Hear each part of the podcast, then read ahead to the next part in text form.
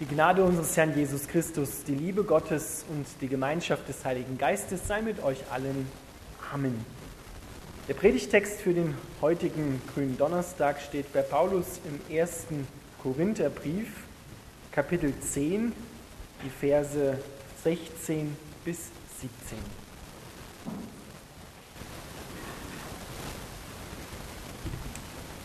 Paulus schreibt, wenn wir am Tisch des Herrn den Kelch segnen, haben wir dann nicht gemeinsam Anteil, Gemeinschaft am Segen des Blutes Christi?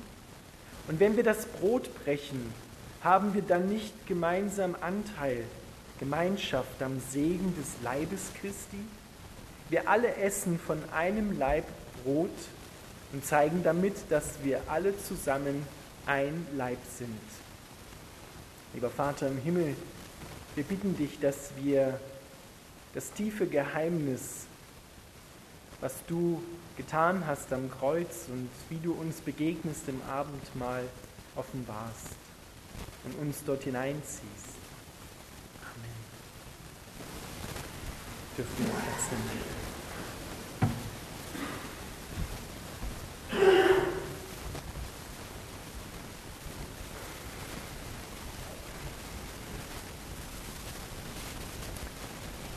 Ihr Lieben, wenn wir Abendmahl in der Kirche feiern, hier oder woanders, dann sind wir immer Teil eines großen Ganzen.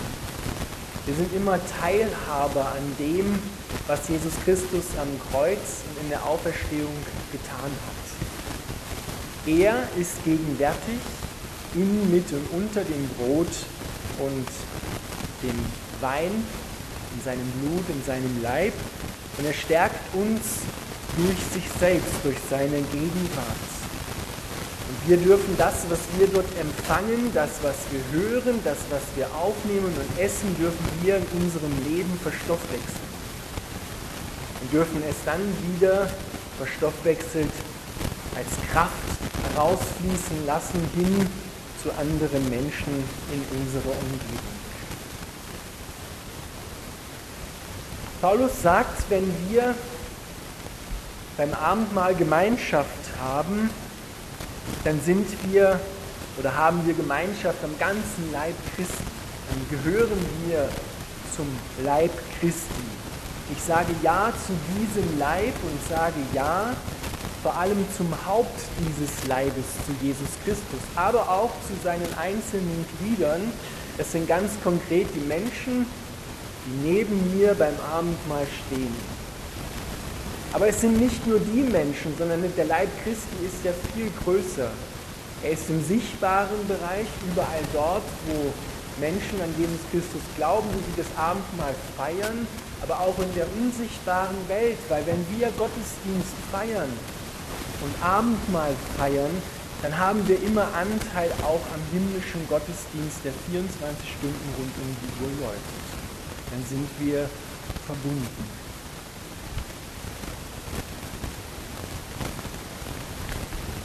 Und Paulus bettet diese Worte ein in, ein, in einen Text, wo er die Korinther ermutigt, beziehungsweise ihnen die Augen öffnet für das, was dieser Gemeinschaft mit Gott und den Mitmenschen abträglich ist was unvereinbar ist mit dieser Gemeinschaft.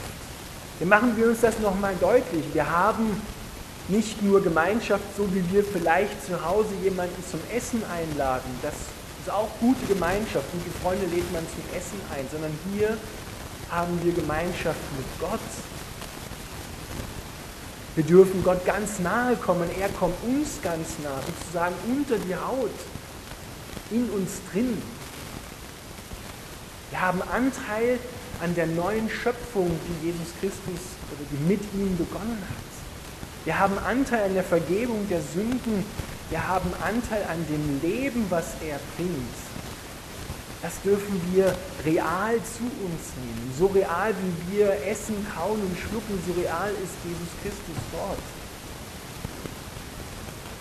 Luther hat gesagt, wenn es zwei Punkte gibt, wo Gott garantiert zu finden ist, dann ist es in seinem Wort und im Abendmahl, im Sakrament. Dort ist er zu finden, garantiert. Dort ist er real gegenwärtig. Und wir haben Anteil an dem, was Jesus Christus ist und was er gebracht hat. Es ist also noch mehr als einfach nur ein Stück Brot und ein Stück Wein. Und wenn wir dieser Gemeinschaft angehören, wenn wir an Jesus Christus glauben, dann sagen wir Ja zu diesem Leib Christi in allen seinen Facetten. Dann sage ich auch Ja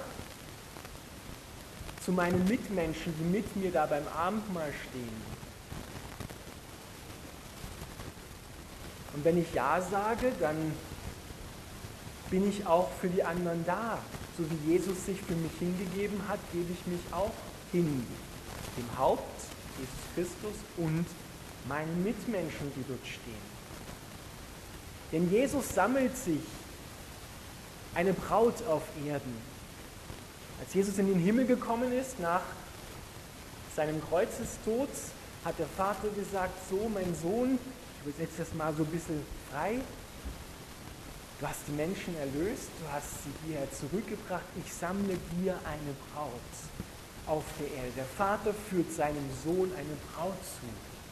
Und die Gemeinschaft des Abendmahls, die Gemeinschaft, die wir dort haben, das ist ein Teil immer dieser Braut. Und diese Braut sagt, Gott, die mache ich schön, ohne Flecken und ohne Runzeln. Die ist schön, diese Braut. Du bist schön und diese Braut ist schön.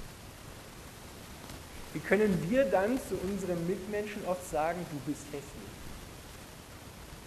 weil er irgendwas gemacht hat, was vielleicht in meinen Augen nicht schön ist. Wie können wir über die Braut Jesu sagen, sie ist hässlich, obwohl Gott sagt, sie ist schön? Ich habe Ja gesagt beim Abendmahl zu dem, was da passiert, zu Gott und auch zu der Gemeinschaft, die da passiert und draußen nach der Kirche rede ich vielleicht ganz anders über den, der neben mir stand. Da bin ich dann nicht mehr so bereit, denen zu helfen. Das ist der Gemeinschaft abträglich.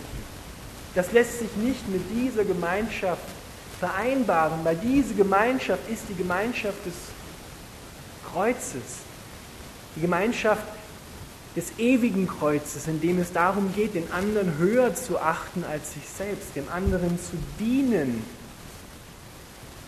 und sich dienen zu lassen.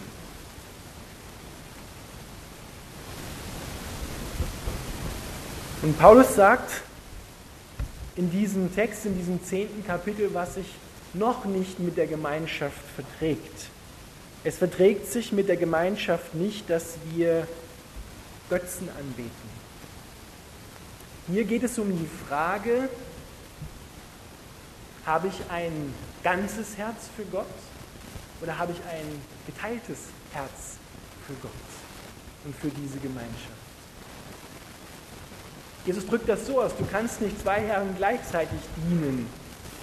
Du kannst nicht Gott, und er sagt dem Mammon dienen, den einen wirst du hassen und den anderen wirst du lieben. Du kannst nicht geteilten Herzens sein, weil Gott ist auch nicht geteilten Herzens für dich. Er hat kein geteiltes Herz über dich, sondern hat ein ganzes Herz hingegeben. Er liebt dich ganz Und Paulus sagt, das verträgt sich nicht. Und wenn wir Götzendienst in der Bibel definieren, dann ist das all das, was versucht, die Stelle Gottes in meinem Leben einzunehmen.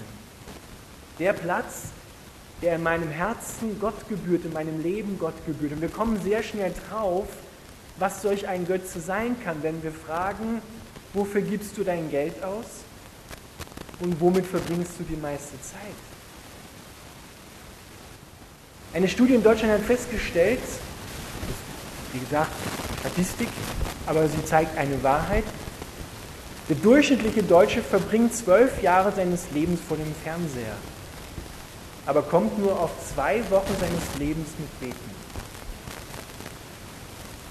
Da läuft irgendwas verkehrt. Da kommen wir ziemlich schnell drauf, was wir eigentlich tun. Damals im Alten Testament, da waren die Götzen aus Stein, aus Holz.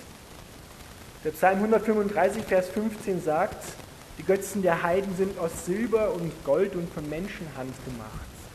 Ja, schau dir mal an, wo die Menschen heute hinterherlaufen. Geld, auch aus Stein, Haus, Auto, Besitz. Es kann alles zum Götzen werden. Es kann der eigene Ehepartner zum Götzen werden. Es kann die Familie zum Götzen werden.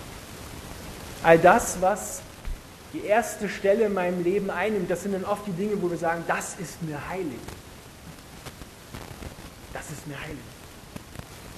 Da gebe ich meine Zeit für, da gebe ich mein Geld für, da würde ich alles für geben. Aber eigentlich sind das Worte, die Gott gebühren. Das sind Worte, die wir in Richtung Jesus Christus sprechen sollten. Und Paulus sagt, das verträgt sich nicht damit. Denn was lesen wir im Alten Testament? Da heißt es im ersten Gebot, du sollst keine anderen Götter neben mir haben. Und das zweite Gebot, du sollst dir kein Götterbild machen, auch keinerlei Abbild dessen, was oben im Himmel und was unten auf der Erde oder was in den Wassern unter der Erde ist.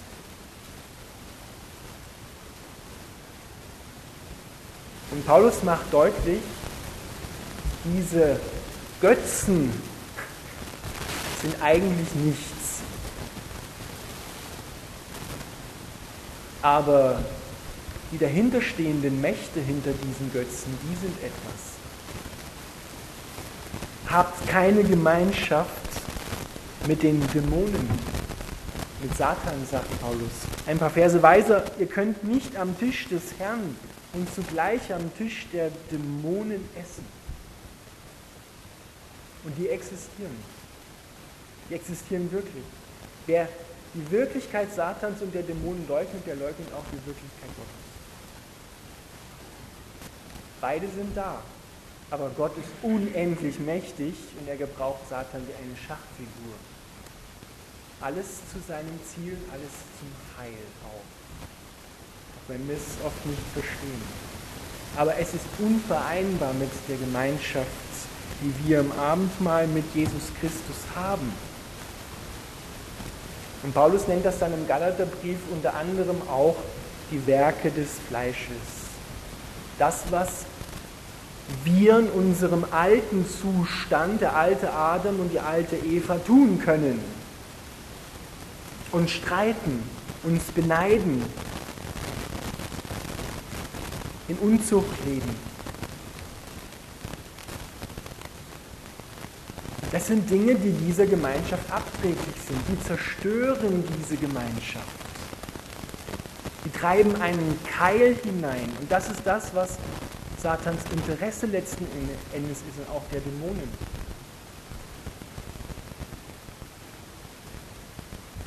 Ein Name, der immer wieder auftaucht in der Bibel, für solch einen Geist ist Isabel. Isabel war wahrscheinlich die boshafteste Frau, die es im Alten Testament gegeben hat. Sie war eine, wenn man das so sagen kann, wirkliche Götzendienerin, die mit Manipulation und mit Mord und sexueller Unzucht gearbeitet hat. Und im Neuen Testament, in der Offenbarung im zweiten Kapitel, sagt Jesus Christus zu der Gemeinde in Thyatira, ich habe gegen dich, dass du der Frau Isabel folgst, die sich eine Prophetin nennt, die keine ist, aber eine Prophetin nennt. Und er sagt auch die Folgen davon. Er sagt, die, die der Isabel folgen, ich werde sie aufs Krankenbett werfen. Das hat Folgen wenn wir in unserem Leben zulassen, dass wir geteilten Herzens sind. Viele Menschen sagen dann, ja, Dämonen und Satan, die gibt es doch mindestens seit der Aufklärung nicht mehr. Das ist doch überholt. Die existieren doch gar nicht mehr. Aber auf der anderen Seite lesen diese ach so aufgeklärten Menschen Horoskope und kaufen sich Bücher von Gerda Rogers Wie verträgt sich das miteinander? Wie verträgt es sich miteinander, dass Menschen ihr Leben ausrichten nach den Sternen und fragen, was steht denn in den Sternen geschrieben für mich, für mein Leben? Und gehen aber trotzdem zum Abendmahl, sind Christen. Das verträgt sich nicht miteinander. Da bin ich geteilten Herzens. Paulus warnt im selben Text davor, dass wir auch nicht in Unzucht leben. Unzucht ist alles das, was nicht in der von Gott vorgegebenen Ordnung sexuell stattfinden darf. Die vorgegebene Ordnung ist die Gemeinschaft zwischen Mann und Frau in der Ehe. Dort hat Gott den Platz der Sexualität gegeben. Dort darf man sich erkennen, wie es immer so schön in der Bibel heißt. Erkennen, wer wir sind, wie geliebt wir sind und wie schön wir gemacht sind, aneinander erkennen und das würdigen und wertschätzen aneinander. Und alles, was außerhalb dieser Beziehung stattfindet, ist Unzucht, gehört nicht in die Ordnung Gottes und bringt auch keinen Segen. Deshalb, wenn wir zum Abendmahl gehen und sagen, ja, ich sage ja zu dieser Gemeinschaft mit dem Herrn, dann muss das auf der anderen Seite auch ein klares Nein zur Sünde sein. Dass ich sage, weil du mich so bedingungslos liebst, will ich nicht mehr etwas tun, was dich und was meine Mitmenschen verletzt. Darum geht es. Es geht nicht darum, dass Gott dasteht mit erhobenen Zeigefinger und sagt, du mein Freund, das ist alles verboten, ich verbiete dir alles, was Spaß macht. So empfinden das die Menschen. Das stimmt aber nicht. Sondern Gott sagt, wenn man das im Alten Testament, dieses Du sollst nicht bei den zehn Geboten übersetzt, du brauchst es gar nicht tun, weil ich dich so erfülle mit allem, was du brauchst. Du brauchst es gar nicht. Ich gebe dir alles, was du brauchst und noch weit darüber hinaus mehr. Mehr, als du dir jemals erträumen kannst. So sehr liebe ich dich. Und wenn wir das erkennen würden, dann würden wir sagen, ja, was war ich für ein Depp? Ich will das nicht mehr tun, weil das ist ja abscheulich. Ich brauche mir da nicht die Erfüllung holen. Ich muss nicht fragen, wie sieht mein Leben aus, was steht in den Sternen geschrieben. Ich muss nicht mehr zum Tierarzt nach Pugnieren fahren und mir dort irgendwelche Rezepte geben lassen, über den er gependelt hat. Sondern ich finde alles bei Gott. Alles, was ich brauche, finde ich bei Gott und bei den Ordnungen, die er in dieser Welt gegeben hat.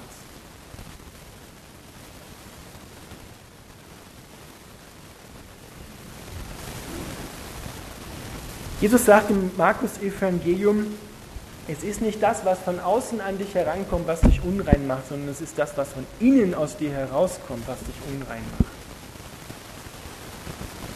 Und Paulus betont sehr, ein, zwei Verse vorher, wer sich für standhaft hält, soll aufpassen, dass er nicht auf die gleiche Weise sündigt. Wer glaubt, dass er damit nirgendwo ein Problem hat, der prüfe sich bitte nochmal selbst. Deswegen ist es so wichtig, wenn wir Ja sagen zur Gemeinschaft des Abendmahls und zu Jesus Christus, heißt das auch gleichzeitig ein klares Nein zu allem, was diese Gemeinschaft, was diese Gemeinschaft gefährdet. Weil ich gehöre zu diesem weltweiten sichtbaren und unsichtbaren Leib Christi, zu der Braut Christi. Und zu dieser Braut Christi gehören auch Menschen, die derzeit auf der Flucht sind und zu uns hierher flüchten. Wo ich immer wieder von vielen Christen höre, ja, die da, die wollen uns doch nur die Arbeit wegnehmen. Die wollen, das sind doch nur alles Wirtschaftsflüchtlinge. Die gehören auch zum Leib Christi, wenn sie Christen sind und Christen werden. Und da sollte ich mein Denken nochmal überprüfen was ich da eigentlich sage.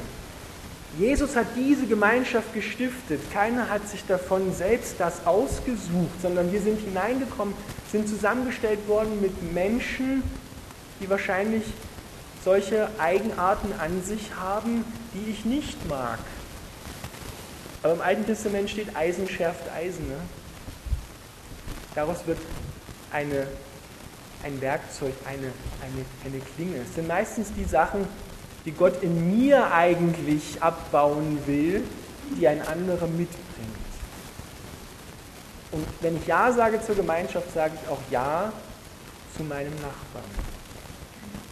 Und schau, dass alles, was diese Gemeinschaft abträglich ist, dass ich es zu Gott bringe, mir vergeben lasse und mich erneuern lasse. Und immer wieder neue Kraft im Abendmahl empfange. Ja zu Jesus Christus, ja zu dieser Gemeinschaft, weil in ihm ist auch das Ja zu dir. So wie du bist, bist du willkommen und eingeladen, zum Abendmahl zu gehen. Er nimmt dich an, so wie du bist. Nimm dich auch so an, wie du bist und deinen Nachbarn auch. Wenn er eine andere Hautfarbe hat, eine andere Sprache spricht und vielleicht ein bisschen übel sieht.